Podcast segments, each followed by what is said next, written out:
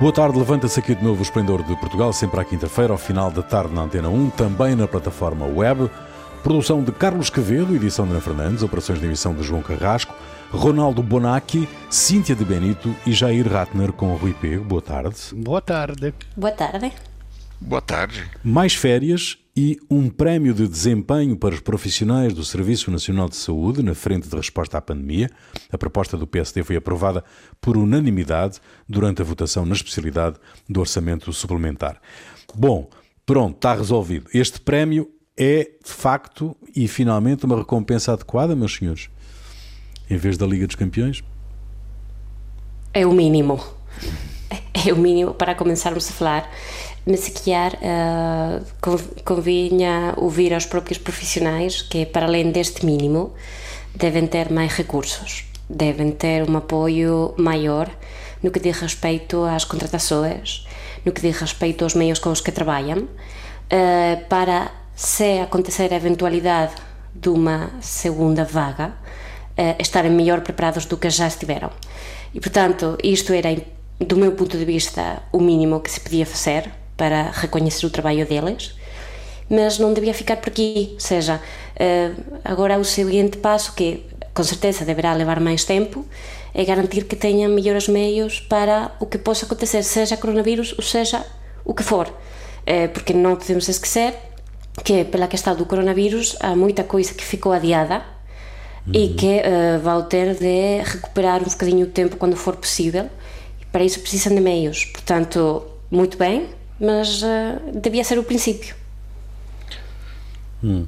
Olha, eu acho, eu acho que o, a primeira questão aí antes de pensar em prêmios, coisas assim, é pensar em reorganizar o Serviço Nacional de Saúde, é, de forma que ele realmente funcione como deve, deve funcionar. Dizer, até agora, o Serviço Nacional de Saúde foi sendo sucessivamente minado foi sendo considerado um gasto a mais, foi sendo é, e muito, muito desse do trabalho do Serviço Nacional de Saúde foi passado para é, hospitais privados. É uma coisa que parece que, ah, bom, tamo, estamos gastando muito, corta-se no Serviço Nacional de Saúde, as pessoas precisam, vão para o privado e acaba, acaba sendo o Estado ou melhor, as pessoas, o dinheiro que deveria ir para eh, o Serviço Nacional de Saúde, que acaba financiando os privados, até através da DSE, por exemplo. Então, eu acho que é necessário repensar o Serviço Nacional de Saúde, é, é necessário é, pensar ao, a remuneração dos profissionais do, do, Serviço Nacional de Saúde, porque não é um prêmio de uma vez que vai, vai, é, vai é, recompensar o pessoal que, que faz a limpeza, que está no, no, risco de fazer a limpeza e que recebe praticamente salário mínimo, que, que tira o, o que está em risco o tempo todo de, de apanhar a Covid-19 e, e, e recebe, sei lá, 600 euros por mês. Isso aí não, não é possível. Tá bom, médicos, eh, fala-se sempre, quando se fala em profissionais de saúde, fala-se sempre de médicos.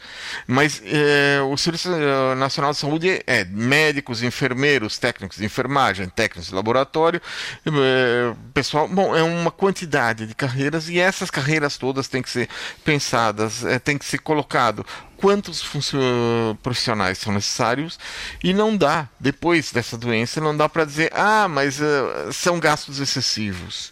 Será, e outra coisa, será que eles estão recebendo as horas extras todas uh, da, de, desse, desse período que, que da no, doença, gli, da pandemia? Gli foi, gli pedido mais que o normal, que o straordinario, cioè foi um período excepcional, eh, além do extraordinário, das horas extras, da coisa.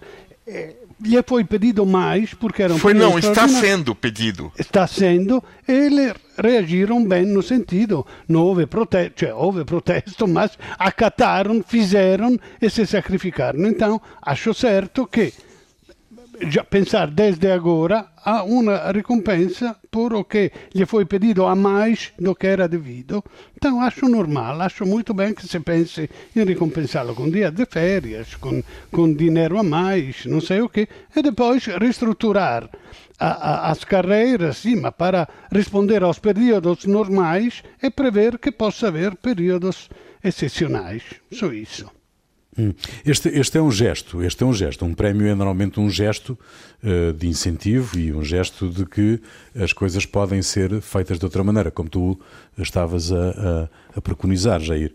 Uh, mas é uh, um prémio é um gesto, não passa disso, não é? Sim, é, o prémio é um gesto, é, é justo, é, talvez seja até pouco, um prêmio meio salário para tudo que eles estão, para o risco, eles estão todos os dias tendo risco de, de vida tendo risco de vida todos os dias. Isso é uma coisa que não se. É, tá bom, pagar meio salário para o risco de vida durante três meses. Eu acho que tá bom, pode até ser pouco, pode ser.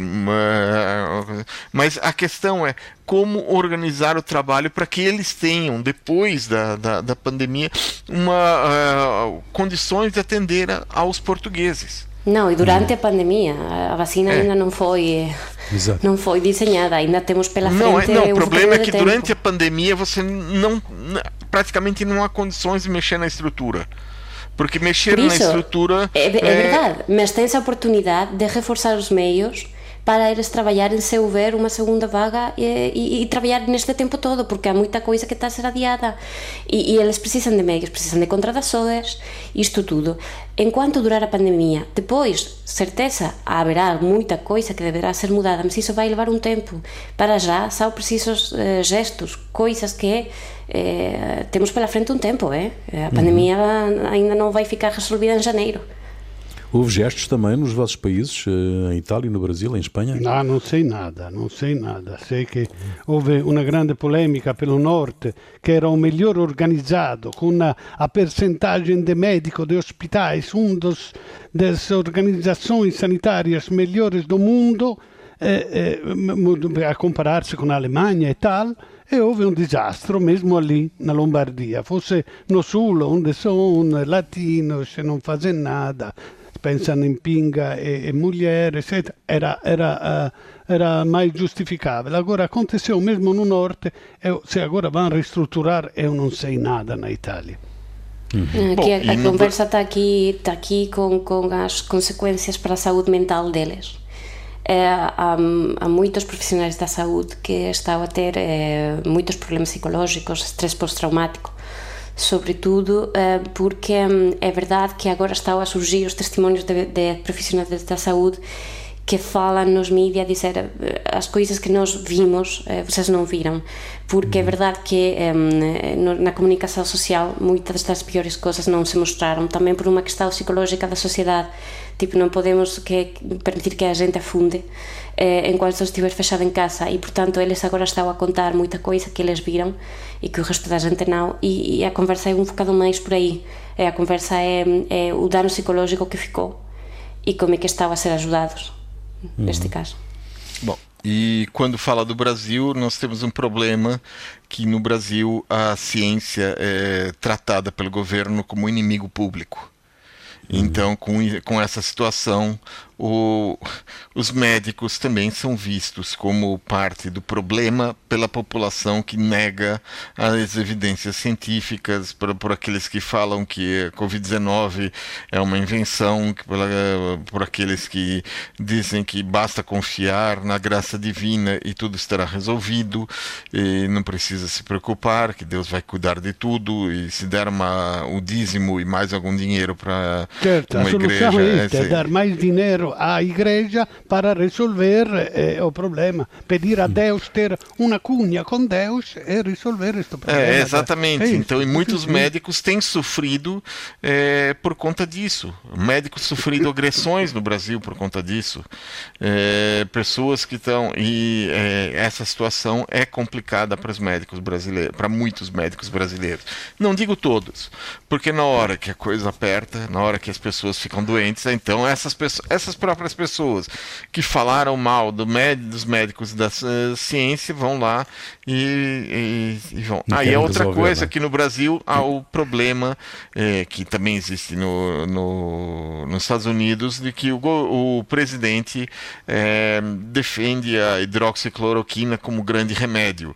Uhum. Então as pessoas chegam aos médicos, por exemplo, e exigem tomar hidroxicloroquina porque senão eles vão bater no médico ou se, ou se não derem hidroxicloroquina para o parente vão bater no médico, vão processar o médico médico, vão, sei lá, o que ainda com relação ao médico. Então é, é, um, é mais um problema para a área de saúde é, a partir do governo central brasileiro. Hum. Muito bem, o Ministro das Infraestruturas, Pedro Nuno Santos, reconhece que nem tudo está bem nos transportes coletivos, mas nega que exista sobrelotação nos transportes de Lisboa. No debate no Parlamento sobre a sobrelotação dos transportes públicos, foi também ouvido o presidente da Autoridade da Mobilidade dos Transportes, João Carvalho, que admitiu que a passagem do estado de emergência para o estado de calamidade causou episódios de sobrelotação nos transportes. João Carvalho falou mesmo de uma avalanche de utilizadores. A Autoridade da Mobilidade e dos Transportes recebeu, neste período, cerca de 400 reclamações relacionadas com higiene e segurança e sobrelotação. Como é que é possível uh, que um, não, seja, não se consiga garantir as medidas de saúde pública nos transportes públicos? Não... É uma situação que dura. Eh, há quantos anos estão Exato, reduzindo? Não, é ontem, não, não aconteceu ontem, é, né? Não, não, é. Se reduz, reduziram como os trens, os uh, suburbanos, os comboios é, suburbanos durante é, de, dezenas de anos, favorecendo os carros. É, as pessoas perderam poder aquisitivo, até por, por causa da, da, da, pandemia. E agora, um único caminho é ir pelos transportes coletivos. Agora, você não consegue colocar de um dia para outro mais transportes coletivos, mais, é, mais ônibus, mais trens é, de um dia para outro. Isso precisa planejamento, precisa investimento. E, eu, eu acho que não é algo que vai ser resolvido de um momento para outro. E isso vai ser, isso continua sendo um problema e vai continuar sendo um problema para conseguir reduzir o, o, a doença ou a, a, presença da pandemia no, nas cidades como Lisboa, acredito também no, no Porto também possa acontecer, é, que é a, a forma como os transportes coletivos têm estão organizados nos últimos anos. Mas quem viu, quem viu as imagens na televisão de comboios sobrelotados, como é que pode dizer que não há sobrelotação? Não é? Parece-me uma. Eh, negar a evidência é sempre uma coisa um, um bocado pois, absurda, não é? Este discurso devia acabar porque é melhor aceitarmos que há um problema, seja qual for, e hum. tentar tratar disso. E é possível que não que não se possa solucionar de um dia para o outro, porque evidentemente não vamos ter mais 100 autocarros de um dia para o outro. Mas continuar a negar é absurdo quando temos 400 queixas e também estamos a ver na comunicação social como é que vai a gente de autocarro. Não é possível negar, não faz qualquer sentido, menos ainda de uma autoridade, seja qual for. O melhor é aceitar o problema. E a questão para solucionar o problema, se não temos os meios de transporte, terá de passar por outras soluções. Eu vou lembrar quando eh, tivemos o surto, foi descoberto o surto na Zambuja, eh, a solução que se encontrou foi eh, fasear os horários de trabalho para uhum. que nem toda a gente tivesse de entrar às 8 da manhã e dessa uhum. forma tentar reduzir. Agora bem, é muito mais complicado quando estamos a falar de uma área um bocadinho maior, onde tem a ver muitos trabalhos diferentes e, e assim. Mas negar o que está a acontecer a dia a solução do problema. A dia falar de como é que podemos fazer para que a gente não não vai atravessar desta forma, mas é o evidente, estamos a ver todos. Eu não sei porque é que nesta, neste momento, nesta altura, continuamos a negar as coisas. Uhum. Não, não, não vamos pro... encontrar soluções. Uhum. Este problema da mobilidade e dos transportes públicos na área da Grande Lisboa é uma questão eh, que não é de hoje, é uma questão antiga, não é? E que, que a pandemia de alguma maneira veio destapar ou dar maior visibilidade, se quisermos, não é? Olha, eu estou em Portugal há muito tempo. Eu lembro algumas dezenas de anos atrás, não sei, talvez 20 anos atrás, o, o Jerônimo que, que disse, acho que foi o Jerônimo, a dizer a sorefame faz falta. eu, eu, havia uma empresa que fazia comboios, fazia manutenção, fazia... Em vez que eh, eh, eh, tentar de ser autônomo neste sentido, fomentar a, mobilidade. Agora, ok, parece mais, porque agora está esta sensibilidade ecológica de fazer tudo elétrico, tá. mas Quer dizer, os países mais avançados desenvolviam o comboio e a mobilidade através do, do comboio, invece aqui se fechou a única empresa que tínhamos que podia fazer isso e se, e se continuou a fomentar os carros que vão a, a, a, a gasolina. Agora eu digo, eu percebo também quando ele diz está nas dois terços, eu não sei estes estudos como estão feitos, são na hora de punta talvez, mas se na hora de punta estes excessos, por que não põe pessoas ali que diz, stop, diz ah, as infraestruturas não aguentam mais? eh, não aguenta. Io non percebo de, de, de ferrocarril, mas não é que o peso de um comboio faz estragar. A... Se houvesse mais, se podiam pôr, se houvesse alguém que te diz: olha, não entre mais, stop, porque daqui a três minutos passa outro com a mesma, com a mesma destinação. As pessoas esperavam. Invece, cioè, houve problemas arretrados desde sempre. Houve a pandemia houve a anunciação deste des desconfinamento, que então era claro que se voltava a, a, a, ao mesmo problema e não se fez nada. Agora, se, se os transportes públicos, os comboios interurbano e infraurbano, estas coisas, fossem agradáveis, pontuais, uh, atrativos, as pessoas deixavam o carro e iam. O metropolitano, por exemplo, foi uma coisa que funcionou. Não é? Agora, o autocarro parece de um nível mais baixo. Vão as mulheres a dia, vão os uh, pedreiros de manhã muito cedo. Não sei. O metropolitano tem um sentido, em vez mais eh, eh, horizontal vanno seja os empregados, as cose, sejam os diretores, cioè una cosa mais aceita. Se fosse assim o trasporto de comboio entre a área metropolitana de Lisboa, agradável, acho que as pessoas deixaram carro e viaggiavano. Invece houve um desinvestimento e agora está a giustificare o ingiustificável. Hum. Bom, mas uh, eh, um, ehm, há autoridades que, que começam, uh, responsáveis autárquicos designadamente, que começam a ter posições mais uh, firmes, mais contundentes. por exemplo, o autarca de Cascais, Carlos Carreiras, admite mandar parar as carreiras de Sintra e Oeiras nas entradas do seu Conselho, se não for dada uma resposta concertada e eficaz à questão dos transportes.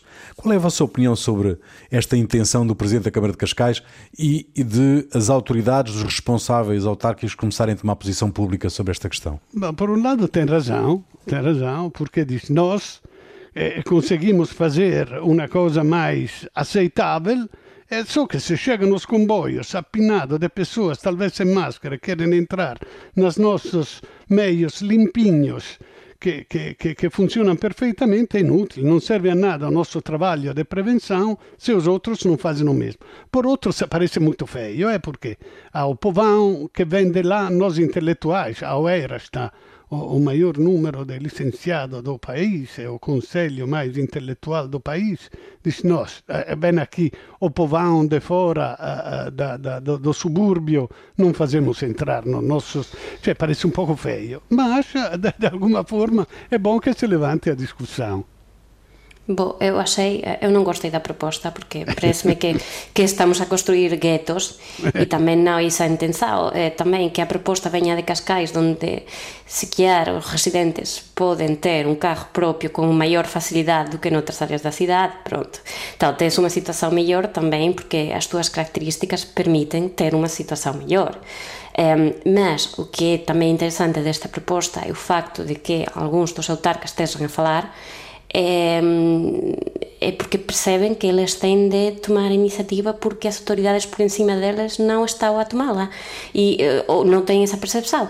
E esta é a questão um bocadinho mais interessante, ou seja, acham que chegou o momento de agir eles próprios porque estão a sentir que não estão a chegar às soluções que deviam chegar ou não estão a chegar uh, suficientemente depressa.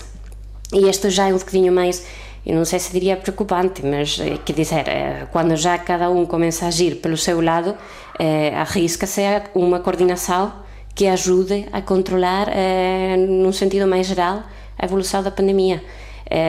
o facto de que estas propostas estejam a surgir agora também, quando estamos no início do verão, quando, quando também está-se a procurar que o turismo volte, pá, arriscamos ter alguma descoordenação. Jair, queres dizer alguma coisa sobre isto? Eu, bom, eu acho que tá. É, quer dizer, não tem sentido você parar as, os ônibus na porta do, do conselho, não tem. Eu acho que é mais uma ameaça, né, tem um sentido, para mim tem um sentido de bravata, de alguma coisa que se fala da boca para fora. Eu vou fazer alguma coisa, ou segurem no Vou chamar a atenção para o, para o problema, é. não é? é. Okay. Segunda parte do Esplendor, Ronaldo Bonacci, Cíntia de Benito e Jair Ratner. Com maus chefes e pouco exército, não é possível ganhar guerra. Estas palavras são do Presidente da Câmara Municipal de Lisboa, Fernando Medina, e referem-se à situação da epidemia na região de Lisboa. Medina considera que houve um falhanço das autoridades sanitárias no terreno e exige a alteração das FIAs da Direção-Geral de Saúde se a situação não entrar rapidamente nos eixos. Fernando Medina esclareceu ao podcast do PS Política com Palavra que estas críticas se referiam às autoridades regionais e à equipa que está no terreno e não, atenção, e não à Ministra da Saúde e à Diretora-Geral de Saúde. Há aqui uma guerra de responsabilidades face à situação da pandemia na região de Lisboa, meus amigos? Eu sei como foi, eu sei como foi. Eu te explico. Foi hum. assim, o, o, Medina, que é candidato a sucessor de Costa no PS, assim como o Nuno Santos, uhum. ele viu que, viu que no Esplendor de Portugal, por exemplo, havia um tema que falava do Nuno Santos com os transportes. Todos os comentadores falam da TAP e da coisa. Ele ficava um pouco... Na... Então ele disse, eu vou jogar uma bomba para ver se fica um pouco na ribalta. Isto é o primeiro, o primeiro o ponto. Agora, na realidade se podem fazer mil críticas à, à direção, ao Ministério, à direção geral da saúde, mas era esta epidemia não se sabia nada do coronavírus. O OMS lá do, do, do New York, do, de onde é, eh, dava ordens contraditórias, nada de seguro. O cientista em si stavano a brigare che dice è grave, è una grippezinha, outro diz que é uma pandemia, se pode morrer todos, não se sabe, ainda agora não se sabe. Então, que tenha feito er erros é normal, eu acho muito normal. Acho que não é, não é que digo que fez, acho che non teve grande merito quando houve a, a, a, o confinamento, porque foi uma lei, os portugueses acataram ou não fez muita coisa, ou, ou, ou as, os diretores lá da saúde da, da, não fizeram grande coisa. Agora, no desconfinamento, não fizeram nada. Essa é a desorganização geral de Portugal. Não é, não é um problema da direção geral da saúde. Podiam preparar. E o Medina, o Medina, na realidade, está a tirar água do capote porque ele, como, como o, presidente da área metropolitana de Lisboa, ele estava um gabinete de crise, eu nunca ouvi mais falar disso, mas que compreendia a Direção-Geral da, da, Saúde, os vários uh, autarcas e o diretor, o chefe ali da, da área metropolitana de Lisboa. Então, as coisas são decididas todos juntos. Então, que vem ele ao público, depois do mesmo partido, eu acho de uma... Ele podia, com meios internos do partido, ou institucionais mesmo, comunicar ao Ministério as coisas, as suas. Ele vem a fazer este escarcel para quê? Para, para pôr-se em evidência, talvez concordou com o Costa que quer fazer alguma epuração, não sei, me parece tudo muito feio, não sou. Quando ainda estamos no meio do combate, ele vem a fazer. Cioè, eu gostava de falar mal deste Medina, gostava que. Ele, ele fez a cidade é exatamente como ele a desenhou. Mandou embora os habitantes do centro para pôr os, os estrangeiros ricos. Pôs os trotinetes e a ciclovia e pôs os mandou fora os habitantes que têm que voltar, os pobres, porque os da classe média vêm com o carro e poluem na cidade. Os uhum. pobres vêm com, é culpado como Nuno Santos, vêm com os meios porque não tem outro meio se não chegar ao trabalho uh, os mais humildes aqui na capital com os meios. Então, ele que é responsável de tudo isso, agora vem acusar a direção geral. Quem é mas, mas, mas, voltando à questão do, do, do Covid, do Covid-19, o coordenador do Gabinete de Intervenção em Lisboa, Ivaldo Teja, admitiu que os serviços de saúde perderam o rasto a centenas de pessoas infectadas. Jamila Madeira, que é a secretária de Estado adjunta e da Saúde, diz que há muitas pessoas a dar moradas falsas e que as autoridades de saúde não conseguem contactar cerca de 100 doentes por dia. Estas explicações e a intensa mobilidade uh, justificam de facto a situação em Lisboa e Val do Tejo? Jair, Cíntia. Olha, é, há duas coisas. Primeiro, a, a questão das, da fala do, do, do, Medina. Eu acho que hum. há um problema em tentar encontrar culpados no meio da epidemia, uhum. porque na maioria das vezes a gente acaba encontrando bodes expiatórios. Certo. Então eu acho que a primeira coisa é isso. Eu acho que é necessário avaliar o que aconteceu e se houver erros, cometer uh, ir atrás de quem errou, mas eh, deve haver um momento para isso. E, na atual situação, todos os, os esforços estão voltados para combater a pandemia. Agora, é, isso de em, informações falsas ou informações parciais ou é, sem pessoas é eu acho extremamente preocupante para para o funcionamento, ou seja, isso quer dizer que pessoas não acreditam no Estado. É, são, eu acho que o, a epidemia chegou mais ou menos a, a bolsões de pessoas que não acreditam no Estado, que não têm confiança nas instituições do Estado, e essa e isso já, já, acho que já tinha dito há algumas semanas, essa é a parte mais difícil do tratamento, do, porque você não consegue fazer com que essas pessoas respeitem normas, respeitem o, a, a, uhum. o distanciamento social, que usem máscaras, e eu acho que aí é o problema, porque as pessoas acham que com eles não vai acontecer nada. Aí certo. então a, a pandemia vai, vai aumentar bastante. Cíntia. Bom, um, a questão é, é a seguinte, que não foi inventada agora com a pandemia, isso acontece há muito tempo. O sucesso de todos, o falhanço é de uma pessoa. Uhum. Isto sempre é assim. A guerra era inevitável, porque o que, que aconteceu? Um, estamos a ver em todos os países, onde as coisas estavam a correr mal, onde a coisa não se conseguia controlar, havia guerra política. Portugal, numa primeira fase, evitou isto, porque as coisas correram bem. Certo, é assim. Certo. E uhum. agora a questão é mais complicada e aparecem as tensões. Muito esquisito o timing do Medina para falar, porque uhum. uh, se tenho de pensar mal, e acho que tenho neste caso, o Medina vem falar dias depois de todos termos lido que houve um enfrentamento entre o Primeiro-Ministro e a Ministra de Saúde na reunião do Infarmed e uhum. o discurso agora é não conseguimos tomar as decisões melhores porque não temos a melhor informação possível. Uh -huh. Un bocadinho así. Agora, a que estado dos infectados eh, que non se conseguen contactar. Bo, pode ser que a explicación esteja no que estaba a dizer o Jair, son persoas que non estaba a confiar moito. Ou tamén son persoas que non ten un medo suficiente porque nós temos subido nas últimas semanas que a situación estaba estabilizada.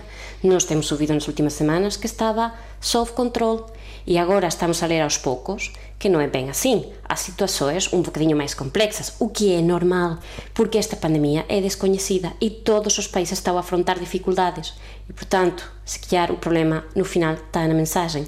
Se a mensaxe que se pasa é que está todo controlado, que está eh, tudo, todos os focos, sábese onde que está e tudo así, pois a xente tamén relaxase. Porque uh -huh. para que teño de estar eu sob control se eu estou a tomar as medidas que eu, enquanto cidadá, acho que são as suficientes. Eu levo a máscara, eu lavo as mãos, eu não sei o que, eu não sei o que. E então é, é complicado encontrar uh, o balanço entre uma mensagem de tranquilidade, porque descontrole não parece que haja, e também uma mensagem de, epá, não há descontrole, mas também isto não pode ser bem assim. A gente tende a se contactar. E, portanto, se calhar, esta é a mudancinha que devíamos fazer eh, nas próximas semanas para que a situação não seria mais grave. Agora. Medina parece que acaba de chegar, não é bem assim. Medina está em todas as reuniões é, é, e é. também não pode eh, vir agora a dizer: epá, eh, se isto não mudar. Medina estava lá, Medina não acabou de chegar de férias.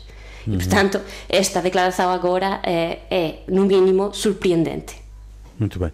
Uh, vamos ver o que, é que, o que é que esta polémica nos reserva e, sobretudo, vamos ver como é que evolui a situação em Lisboa, que começa a ser preocupante. De acordo com os primeiros resultados oficiais, dois terços dos eleitores russos terão apoiado a reforma constitucional que permite ao presidente Vladimir Putin candidatar-se à sua própria sucessão no cargo de presidente da Federação Russa em 2024. Putin poderá, assim, manter-se no poder até 2036. Qual é a estratégia de Putin, se é que alguém não percebeu, do vosso ponto de vista? Olha, é, uma das promessas do Putin, quando ele se candidatou ao lugar de presidente, da primeira vez, foi de que iria recuperar o papel da Rússia como grande potência. E ele certo. conseguiu isso. Hoje conseguiu. a Rússia tem influência em todo o mundo. Só que a influência russa estimula o surgimento de movimentos contra a democracia, favorece o crescimento do fascismo, do racismo e aumenta a influência de todos aqueles que se posicionam contra a democracia. É uma nova forma de atuar em que se utiliza a democracia para combater a democracia. E Putin está usando isso não só no exterior, mas também no seu próprio país. Ele alcançou um poder que só tiveram os czares ou Joseph, Joseph Stalin. E ele não vai querer largar isso e vai mudar leis, constituições e pessoas, todas elas que se opuserem a esse objetivo. O que for preciso. O que for preciso. É. Uau, uau. O que for preciso. Olha, há, alguma há, há, uma certa, há uma certa tolerância, do vosso ponto de vista, do Ocidente com o Putin? No, è la falta, è la falta do, do, dos Estados Unidos. Ma eu queria dizer, adorei tudo o que disse o Jair. Se eu tiro a primeira parte, ad, cioè, concordo em cheio com tudo, da, da democracia contra a democracia, do favorecimento dos fascismos, das coisas, é, é, é, se tirássemos a primeira parte e puséssemos os Estados Unidos, em vez que, que, que, a Rússia, funcionava tudo igual idêntico. O, que quero dizer é que, o que quero dizer é que não é que do outro diciamo, da um lado está o, o ex-comunista uh, uh, terrível, e do outro está uma democracia, uh, estamos todos ricos, estamos bem, é um prazer. Do outro lado está, a parte o Trump, que, que é inconsistente, ma sta também uma Europa che non si, cioè, o che foi feito uh, no, no, na Ucraina, che si tornò, questo è il risultato do, do, da, da, da, quando si desmoronò quando havia a União Soviética, havia um equilíbrio eh, de alguma forma mais justo que agora. Havia a União Soviética havia os países ocidentais democráticos, entre aspas, e havia um, um una, una balançamento de força. Desmoronou a, União Soviética eu era de esperar che Occidente, magnanimo e unguianamente, fosse eh, eh, generoso contra os perdedores, desse dinheiro, ajuda, ajudasse a criar democracias e tal. Invece o que, o, o que fez? Começou a NATO a pegar os países dell'Est eh, que, que, que, estavam obrigados a estar com a União Soviética, mas começou a entrar, não é que disse, criamos uma faixa de segurança. Não, não chegou a, me, a pôr os mísseis cada vez mais pertinho. Na Ucrânia, onde havia um presidente comunista ou ex-comunista, como se quer, mas legalmente e democraticamente eleito, foi tirado ilegalmente para pôr os nazistas, neonazistas, os piores nazistas que os alemães, cioè aquele da Ucrânia. Infatti se vê o que se tornou a Ucrânia. E depois se vai dizer, olha como é expansionista o Putin porque pegou a Crimeia. O que fizeram os outros? Cioè, quer dizer, não é defensável Putin, eu concordo com tudo que disse o Jair, é como, é como o Maduro. Então, eu sou contra Maduro, sim, mas por isso não quer dizer que sou para Guaidó e pela CIA do Trump. Então, o que há do outro lado é talvez uma coisa pior que, que, que, que o nacionalismo de Putin.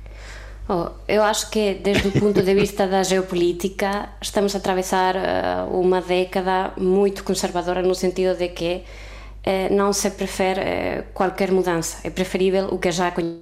Então, o melhor exemplo é a Líbia, né? Então, desde o ponto de vista americano, sim, sequer o Putin não é a melhor coisa do mundo, mas já sabemos como é que é o gajo. Agora, é, também acontece que o resto do mundo, o mundo ocidental, está a ter eh, muita coisa nova nos últimos anos. Vamos de mudança em mudança. Tivemos eh, só na última década os grandes atentados do Estado Islâmico na Europa. Tivemos o Brexit, tivemos eh, também a escolha de Donald Trump, que já foi aquilo. E então eh, há um, uma tolerância. Eu vejo uma tolerância com o facto do Putin ficar no poder, porque eh, sim, está a fazer as neiras, mas as asneiras que faz estão muito longe de nós. Sabes? Então, nós temos agora muito com o que lidar e se, se temos esta também eh, falsa sensação de que tudo o que entra numa urna de votação já é perfeitamente democrático, fantástico e vamos para a frente. E então, acontece que, claro, quando tu fazes um apelo à população e tu, eh, em troca do teu voto, estás a oferecer aos eleitores eh, um, um leilão de, de prémios, eh, descontos em restaurantes e supermercados, a possibilidade de ganhar, de ganhar até um carro, acontecer aí, que eu li numa reportagem esta semana e eu fiquei, uau, quem é que não vai votar isso? E então é, é quase um jogo. Mas para o Ocidente é o mal menor neste momento. As okay. asneiras ficam longe. Muito bem. Um, Ronaldo, o que é que te fez perder a cabeça esta semana? Bom, uh, uh, eu vi que foi a notícia, passou no telejornal ontem, mas já tinha escolhido como que me fez perder a cabeça, foi o Remdesivir, que foi testado um pouco por todo o mundo para curar doentes graves de Covid-19, deu alguns resultados nos doentes que precisam de ventilação.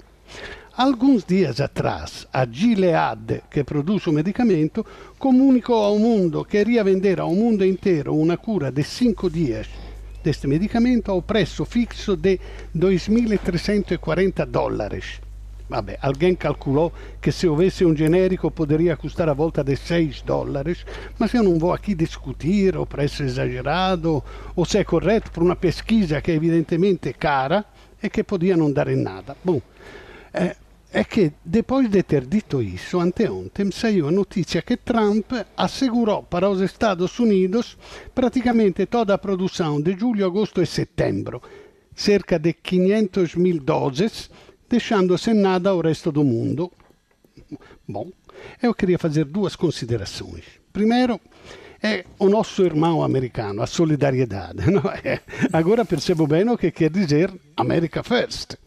E cada vez que alguém morre porque não tem este medicamento, pensar que os Estados Unidos têm centenas de milhares em estoque só por precaução, talvez nunca vão utilizá-lo, mas tem ali por precaução.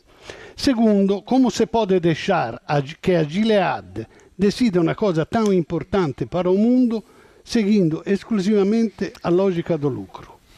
Eu uhum. espero bem que a China faça o que sabe fazer melhor, ou seja, copiar velocemente o medicamento e cobrir toda a necessidade do mundo por 6 dólares por cada cura. Jair.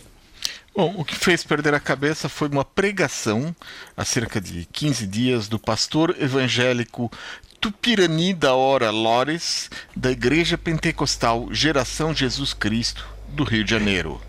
O pastor pediu um novo holocausto, holocausto contra os judeus, só que mais efetivo, pois o aquele que tinha sido feito pelos alemães, na visão do pastor, foi pouco eficiente. Eu, eu vou citar aqui as palavras do pastor que foram gravadas.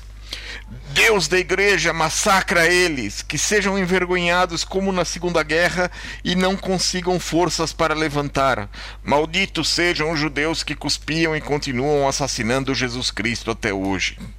Bom, esse pastor Tupirani já enfrenta 26 processos em tribunais brasileiros e continua espalhando ignorância. Hum. Sono opinioni, a liberdade de opinião. A liberdade Cíntia, Cíntia, Cíntia, Cíntia. Bom, eu esta semana fez-me perder a cabeça uma coisa que vem de Canadá, um país que eh, a gente acha muito polémico. Um agente florestal em Canadá eh, teve de abater um urso, porque eh, estava a atacar uma caravana onde a gente estava aí, mas após abater o urso, percebeu-se que o urso tinha uh, três uh, filhotes de urso, cachorros. Hum, hum. A súa iniciativa foi apañálos e leválos a unha clínica veterinaria a ver se tiñan as condições, se podían ser retornados ao seu hábitat. A decisão dos seus chefes foi despedi-lo porque argumentaban que, segundo a lei, tiña de, uh, debía tê-los matado também. A questão foi ao tribunal e Agora, cinco anos depois, uh, a Justiça diz que não devia ter sido despedido e que, de facto, a lei tem de ser revista.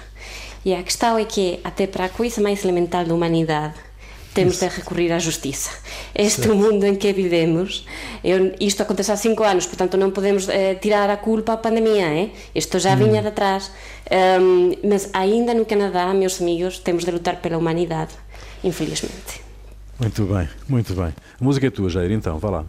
Essa semana eu trago uma música bilíngue. É um rap feito no Brasil por um grupo de indígenas e cantado em português e tupi-guarani.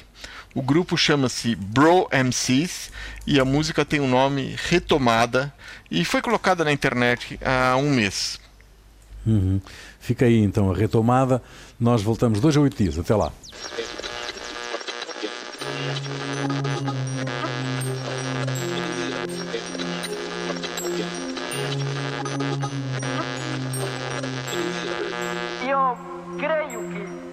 Brasil inteiro vai levantar ou já levantou índios esclarecidos como eu, que levantará sua voz em prol da sua raça.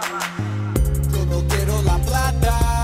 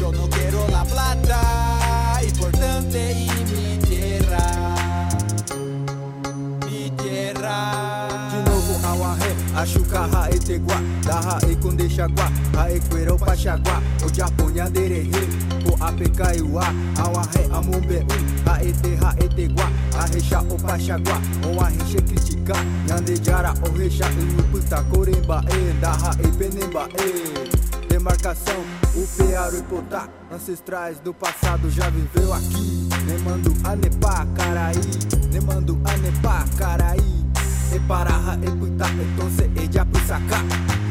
Yo no quiero la plata, importante